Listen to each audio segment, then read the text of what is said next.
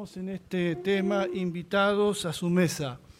Como hoy es el día eh, que celebramos la Santa Cena, el primer domingo de cada mes lo hacemos, he querido explicar bien un poco sobre qué es lo que celebramos, por qué lo celebramos. Así que ese es el propósito de esta reflexión en esta mañana invitados a su mesa.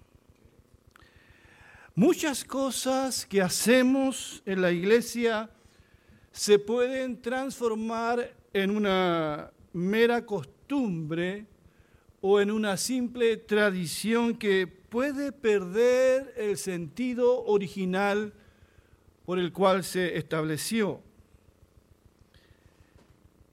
Eh, Por ejemplo, a veces cuando mantenemos en el mismo orden los elementos del culto, de la liturgia al Señor, eh, como que a veces nos descoloca, estamos tan acostumbrados a que una cosa venga tras la otra. Eh, puede que hasta el mismo saludo inicial que hacemos o el que antes de de irnos a casa sea una costumbre y no solamente el deseo de saludar al hermano. No sé si me van entendiendo. Hay unos hermanos que se levantan en una iglesia y dan tres glorias a Dios. Y eso puede transformarse en una tradición, en una costumbre que sencillamente ya perdió todo significado y se hace mecánicamente costumbres, tradiciones, que uno no se detiene a, pensar por qué lo hacemos o por qué lo seguimos haciendo. Recuerdo que cuando en las iglesias alianzas, por ejemplo, teníamos el culto de la tarde, ¿se acuerdan? Los que son más antiguos acá, en la mañana celebrábamos la escuela dominical y en la tarde era el culto. Yo recuerdo cuando era pastor en Villarrica, eh, hacíamos eso, celebrábamos la escuela dominical y a mí se me ocurría a las 2 de la tarde ir a visitar una congregación rural y después llegaba a las 7 de la tarde reventado a atender el culto. Eh, cuando llegué a Iquique, ¿verdad? Cambiamos eso y tuvimos lo que aquí tenemos, el culto en la en la mañana y paralelo a eso funcionando la escuela dominical. El año pasado estuve a cargo de una iglesia en la cisterna donde los hermanos todavía tienen esa costumbre. Pero me di cuenta de un detalle, que los que vienen en la tarde no venían en la mañana. Y cuando quisieron cambiar eso, los que reclamaron fueron los que venían en la tarde y no en la mañana. Entonces, y uno dice, ¿cuándo la familia está junta? ¿En qué momento la familia comparte? Son tradiciones a veces que nosotros vamos eh, eh, respetando como vacas sagradas. Eh, incluso hasta el culto dominical puede transformarse en una tradición. Quizás alguno viene porque hay que venir nomás a la iglesia, al culto es el domingo, pero ya ha perdido todo significado, ya no, no, no, se nos late el corazón por venir a la casa del Señor. Porque algunas cosas que hacemos hemos olvidado por qué las hacemos sencillamente. A veces se vuelven una mera tradición y no recordamos el por qué. Por ejemplo, esta costumbre de empezar con coros rápidos y terminar con coros lentos. Eh, sin embargo, hay tradiciones que son muy buenas y que es menester conservarlas. Venir a la iglesia los domingos es bueno, ¿no? Claro que sí, así que no deje de venir. ¿Es bueno orar todos los días? ¿Mantener la costumbre de leer la Biblia todos los días? Claro que sí. Pero, pero siempre es bueno estarse revisando. Algunos movimientos religiosos modernos que han aparecido estos de los profetas y de los apóstoles, atacan a las iglesias un poco más conservadoras como nosotros y nos tildan de ser iglesias tradicionalistas porque conservamos cosas que son valiosas, valiosas, pero para ellos ya no son importantes. De todas maneras, todas las cosas que nosotros hacemos en la liturgia, Todas las cosas que hacemos como cristianos debemos continuamente estarlas revisando a la luz de la palabra del Señor. Hoy vamos a hablar de esta tradición tan importante en la iglesia. Cada primer domingo del mes celebramos la Santa Cena o como la queramos llamar. Algunos la llaman la Cena del Señor, la cena del pan y el vino, la, la mesa del Señor. Otros dicen partir el pan, otros la llaman a Eucaristía, que significa acción de gracia, porque el día en que Jesús partió el pan, dio gracias a Dios. Y los cristianos hemos celebrado y recordado la Santa Cena desde que Jesucristo la instituyó por primera vez en el aposento alto. Ustedes saben que esta es una de las dos ordenanzas que el Señor nos dejó. La Santa Cena y la otra es el bautismo. El bautismo. Así que cada mes nosotros tomamos la Santa Cena. Algunas iglesias la celebran todos los domingos. Otras una vez al año y para otras iglesias sencillamente no es importante. En la iglesia donde yo conocí al Señor nunca recuerdo haber celebrado la Santa Cena. No era importante. Incluso yo tuve que pedir ser bautizado. Bueno, pero puede ser que para algunos hermanos y algunos cristianos la Santa Cena se haya eh, constituido sencillamente en una mera costumbre. Lo hacen, sí, vienen a la mesa, pero no saben por qué. Participar del pan y del vino es algo muy importante y es algo que debemos hacer consciente de lo que significa, de lo contrario no va a significar ninguna cosa. ¿Por qué celebramos la Santa Cena? ¿Cómo tenemos que acercarnos a la mesa del Señor? ¿Qué significado tiene para nosotros hoy? Quiero que empecemos abriendo nuestras Biblias allí en 1 de Corintios 11, 17 en adelante. Dice la palabra del Señor.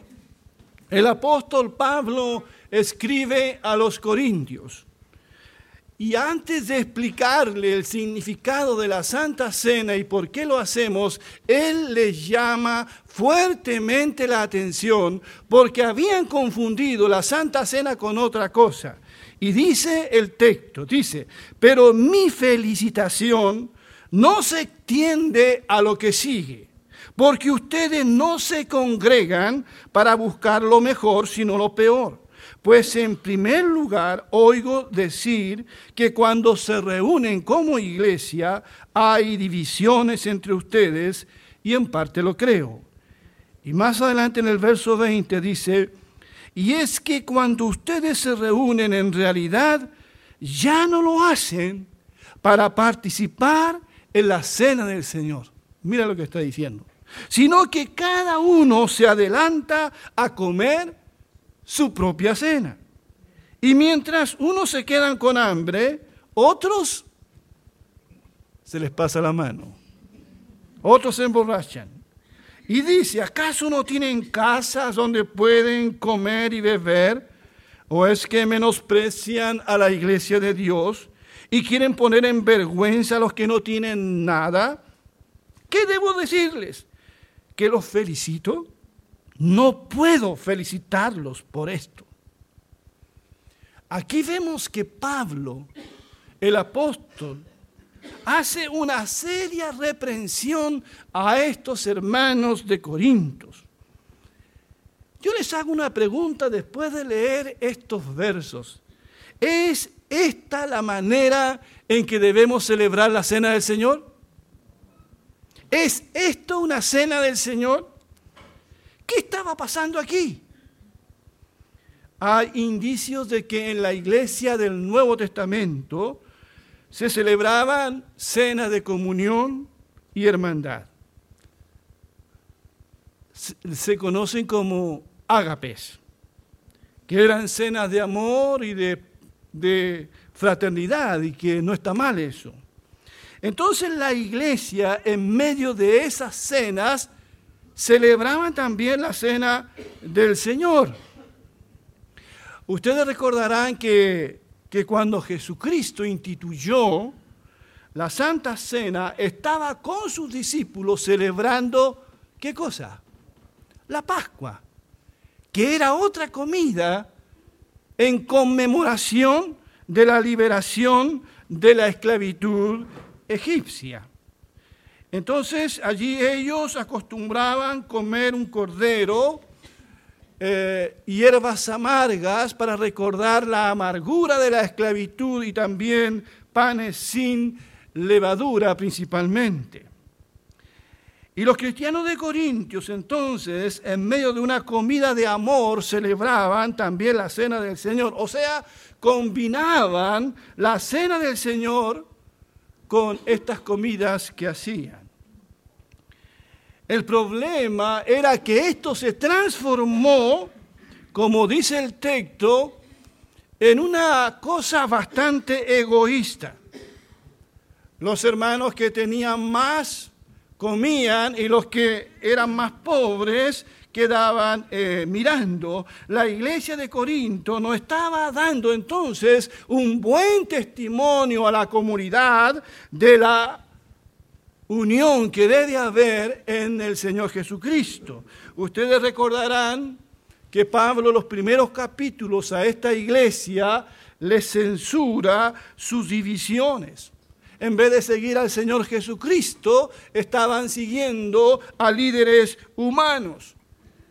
Dice Pablo en el capítulo 3 que estos hermanos eran carnales, eran como niños en Cristo. Así que el ambiente que había en Corinto no era el más apropiado para recordar el sacrificio de Cristo por medio de la Santa Cena.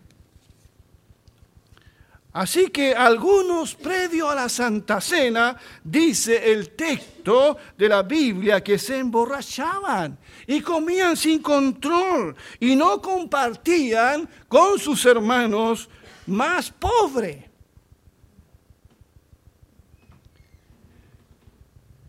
Hermanos, por eso es tan importante que las iglesias examinen constantemente lo que hacen y por qué lo hacen. Las iglesias deben estarse revisando constantemente la forma en que se administran. Deben revisar su liturgia, por qué hacen lo que hacen. Deben, deben revisar sus rituales para no caer en situaciones similares a las de Corinto.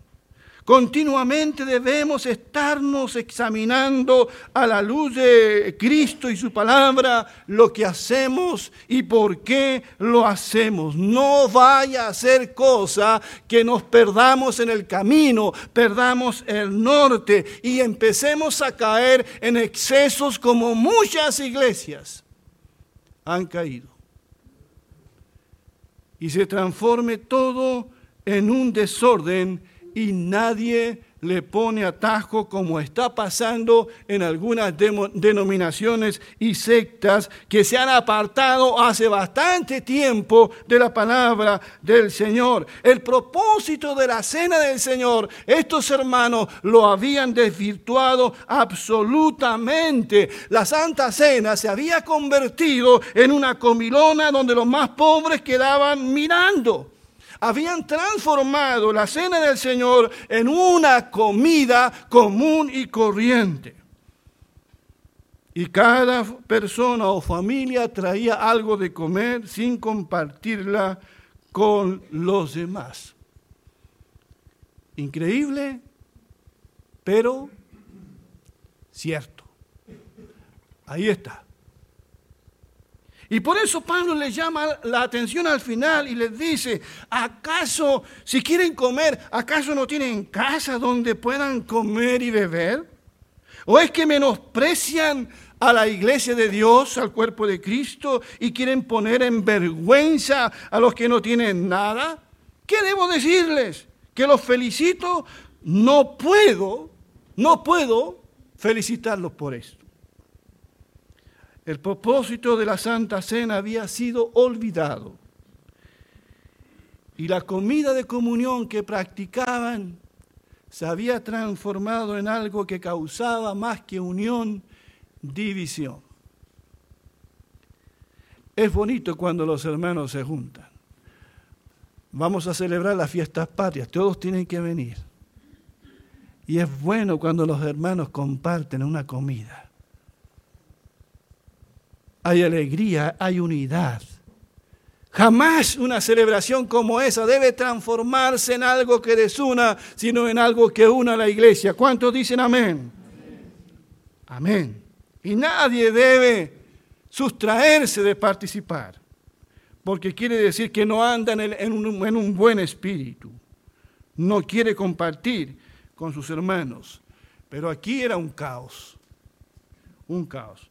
Así que el apóstol Pablo tuvo que entrar a explicar lo siguiente.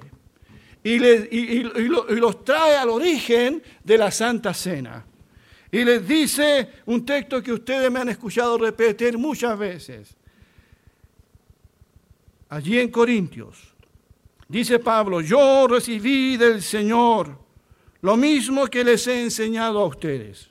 Así que Pablo les, les corrige que la noche que fue entregado, el Señor Jesús tomó pan y luego de dar gracias lo partió y dijo, tomen y coman.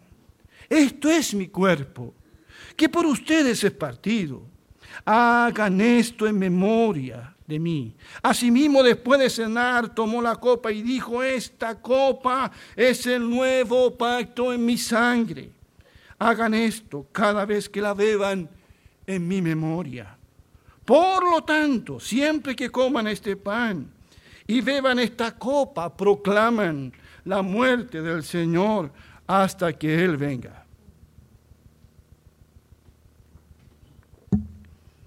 Lo que Pablo les está enseñando a continuación era totalmente diferente a lo que ellos estaban haciendo. Y Pablo dice que esta instrucción de la Santa Cena la recibió directamente del Señor, así como el Evangelio que él predicó según escribe a los Gálatas.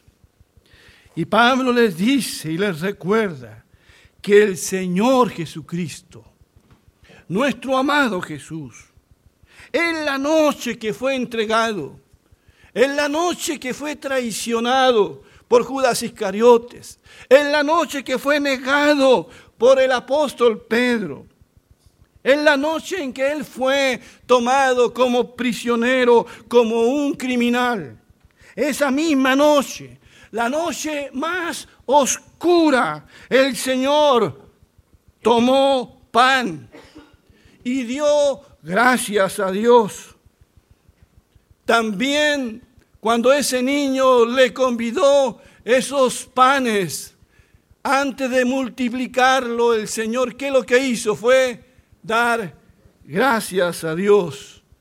Pero en este momento, el día jueves, esa noche, al otro día Él sería crucificado. El Señor de todas maneras toma el pan y da gracias.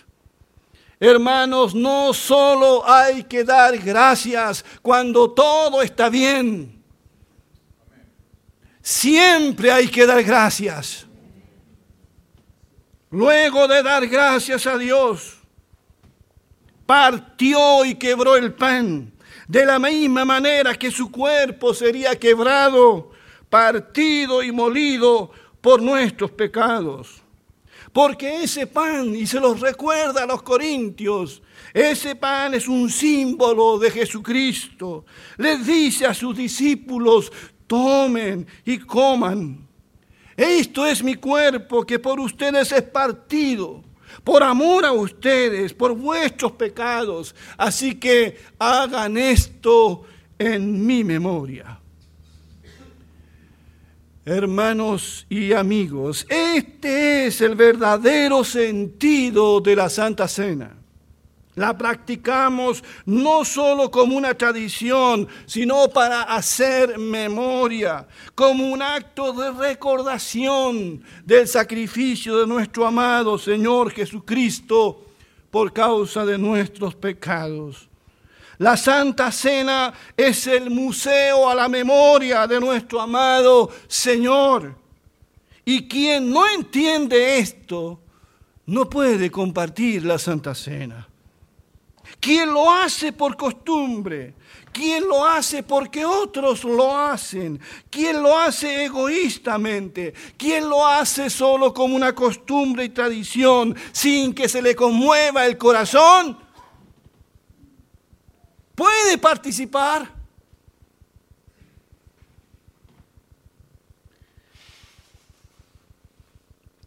Y después siguieron celebrando la, la Pascua.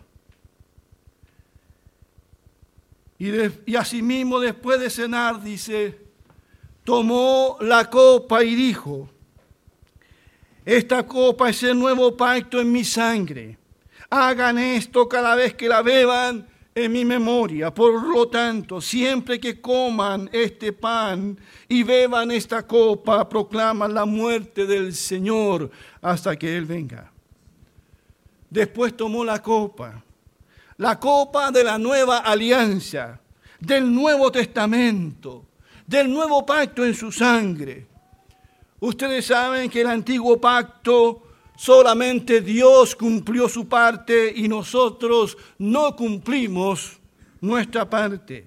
Pero Dios por medio de los profetas había prometido que haría un nuevo pacto y que escribiría sus leyes no en tablas de piedra, sino que ahora escribiría sus leyes ¿dónde? En nuestro corazón. Y este pacto fue sellado por medio de la sangre del Cordero de Dios que quita el pecado del mundo. Y esa sangre es representada en esa copa. Y Jesús dice, beban, beban de esa copa en mi, en mi memoria. Por lo tanto, siempre que coman este pan y beban esta copa, dice, proclaman la muerte del Señor hasta que Él venga. Lo que Pablo estaba enseñando aquí era totalmente opuesto a lo que los corintios estaban practicando y entendían.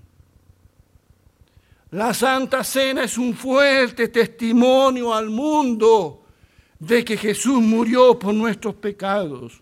Cuando nosotros participemos en unos minutos más de la mesa del Señor, estaremos proclamando su muerte. Estaremos juntos como iglesia proclamando que Él murió por nuestros pecados. Y esto lo vamos a hacer hasta que Él venga, porque Jesús volverá otra vez. Pero Pablo les hace ver a los corintios por qué esta celebración.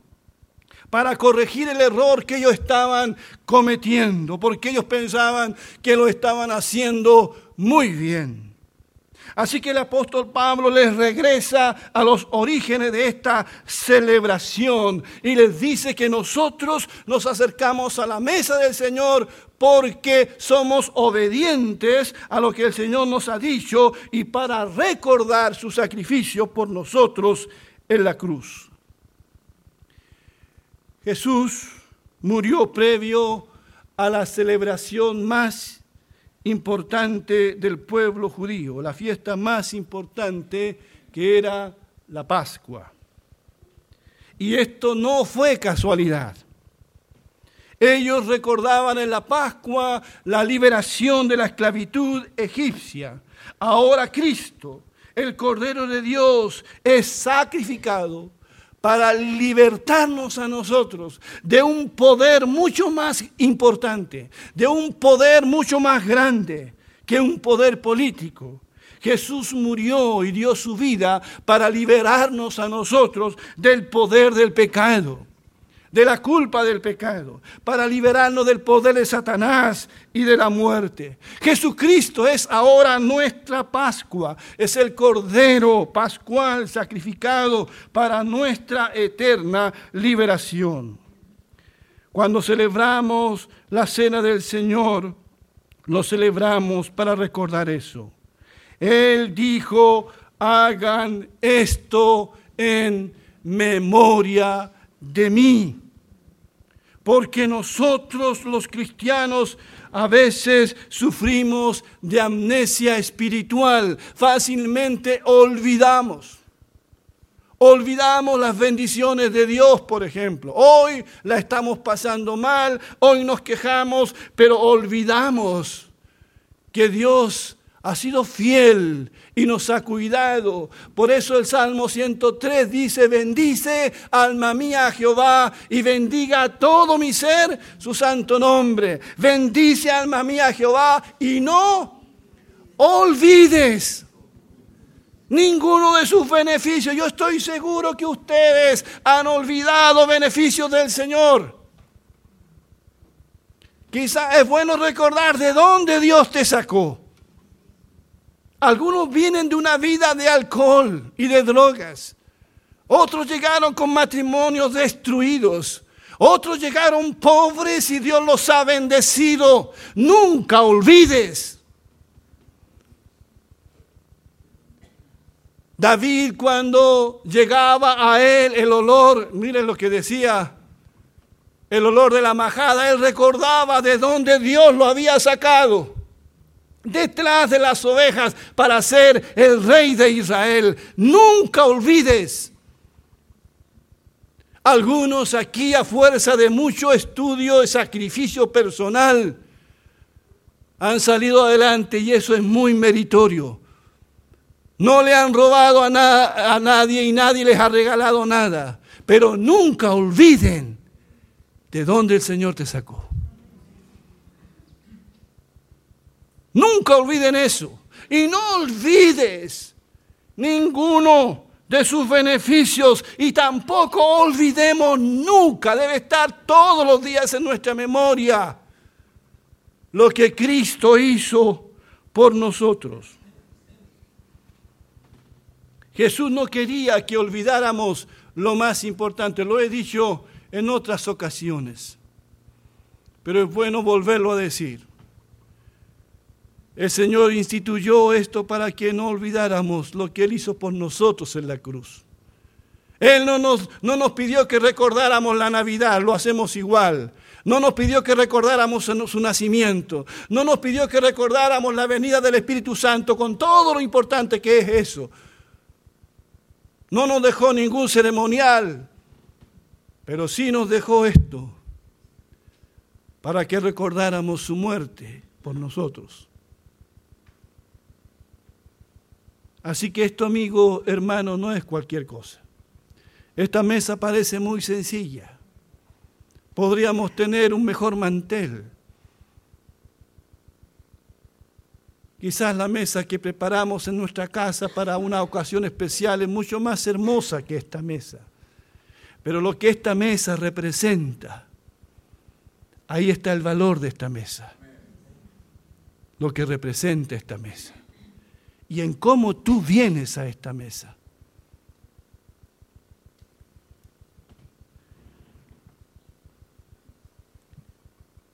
Levantamos monumentos a la memoria colectiva para que no olvidemos sucesos importantes.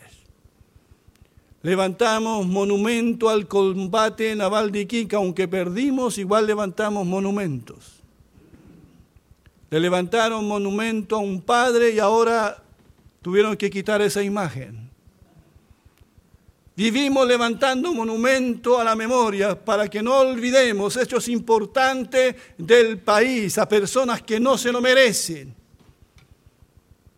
Y a veces por razones políticas los gobiernos se ven obligados a levantar memoriales que cuestan un platal.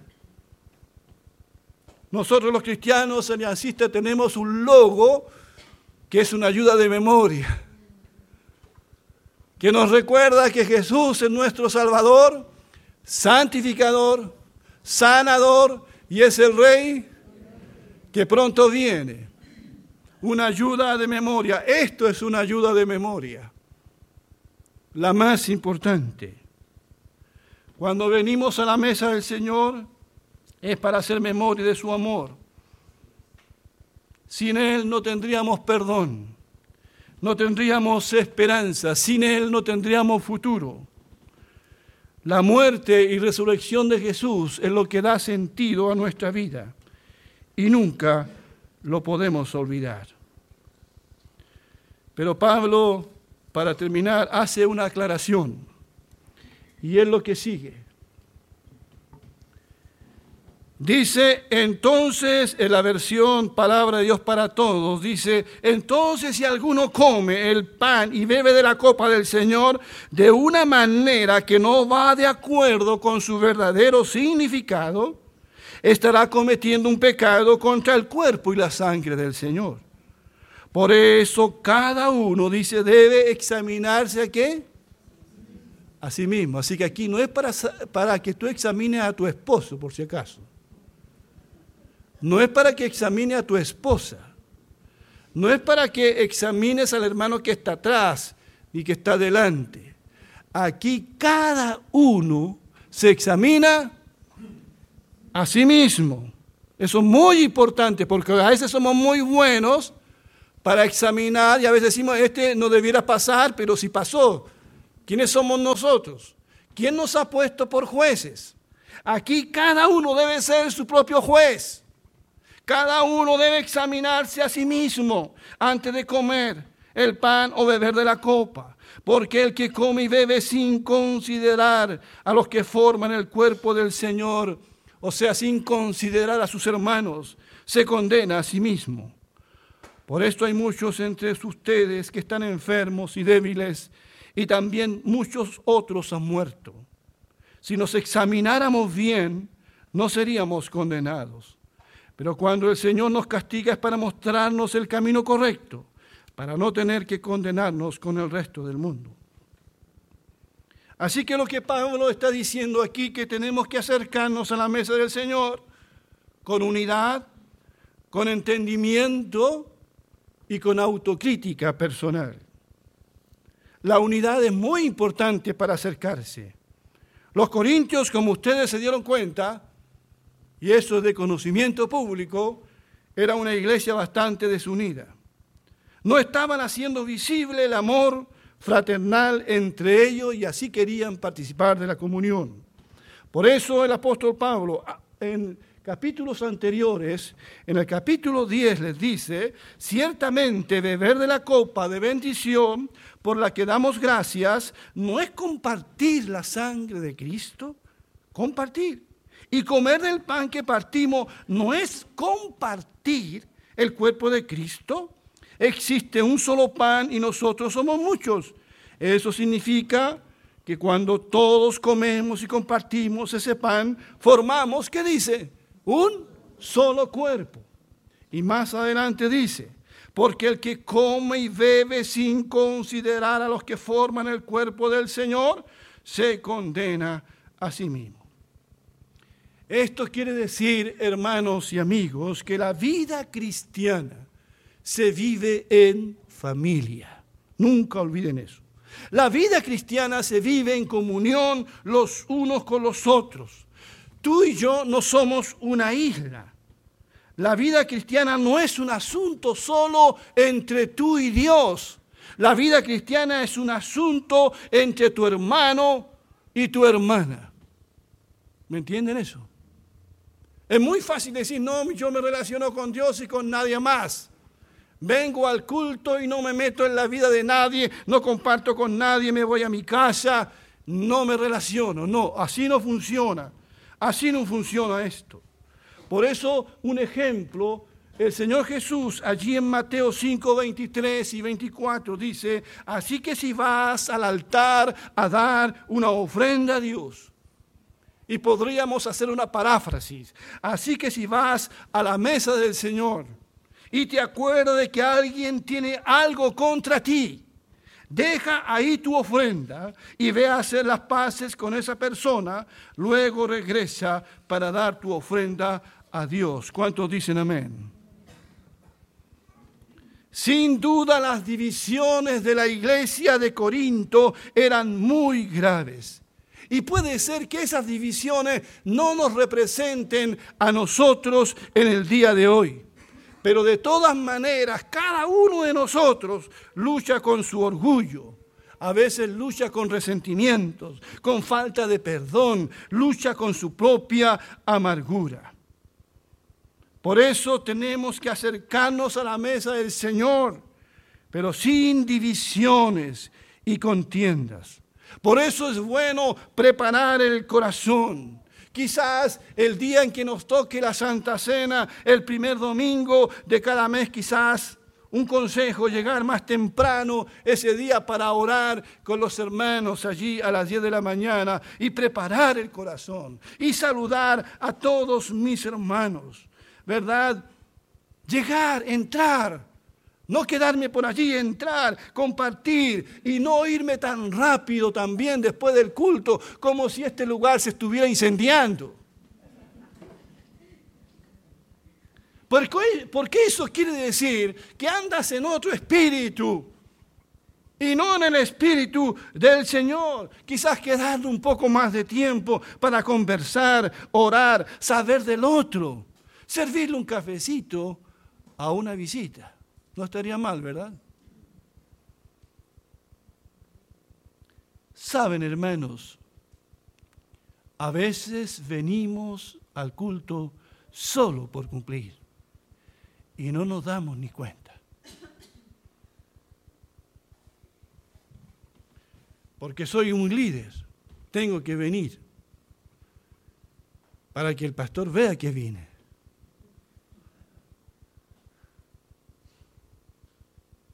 Que nuestro corazón lata cada domingo por venir a la casa del Señor.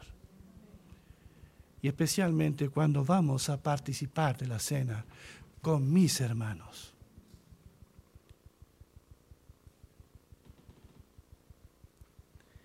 Por eso la cena del Señor es una ocasión para examinarse uno a sí mismo, dice Pablo. Debemos hacerlo para no ser juzgados por el Señor. Cada uno se examine a sí mismo. ¿Cómo estoy delante del Señor? ¿Cómo está mi vida delante del Señor? ¿Realmente valoro que el Señor haya dado su vida por mí? ¿Me acerco a la mesa consciente de lo que estoy haciendo? ¿Vivo de acuerdo a lo que el Señor hizo por mí en la cruz? ¿A quién tengo que perdonar? Es el momento también de perdonar al que nos ha ofendido. Puede que esa persona esté muy lejos de aquí o puede que esté aquí, pero perdonarla en el corazón, pero de todo corazón. Nos ha pasado aquí en, familia, en todas las familias pasa, ¿verdad? A veces la abuelita, a veces la mamá, el papá quiere hacer una comida especial. Hay un cumpleaños, una Navidad, y quiere que todos sus hijos estén presentes. Y a veces alguien dice, si ese, no va, si ese va, yo no voy. Y a veces pensamos, ¿quién iría a estar ahí? ¿Quién más fue invitado? A veces cuando, y como he casado a, varios, y también a veces he tenido que aconsejar, y se casan y el novio quiere invitar a una y la novia a otra y si dividen tú invitas 50 y yo 50, pero ¿vas a invitar a ese? Y a veces uno no va porque el otro va a estar presente y no lo quiere ver. Que nunca ocurra eso en nuestro medio. ¿Saben por qué? Porque esta es la iglesia de Jesucristo. ¿Me están entendiendo? Somos la familia de Dios. Si tú participas, yo participo. Si yo participo, tú también participas.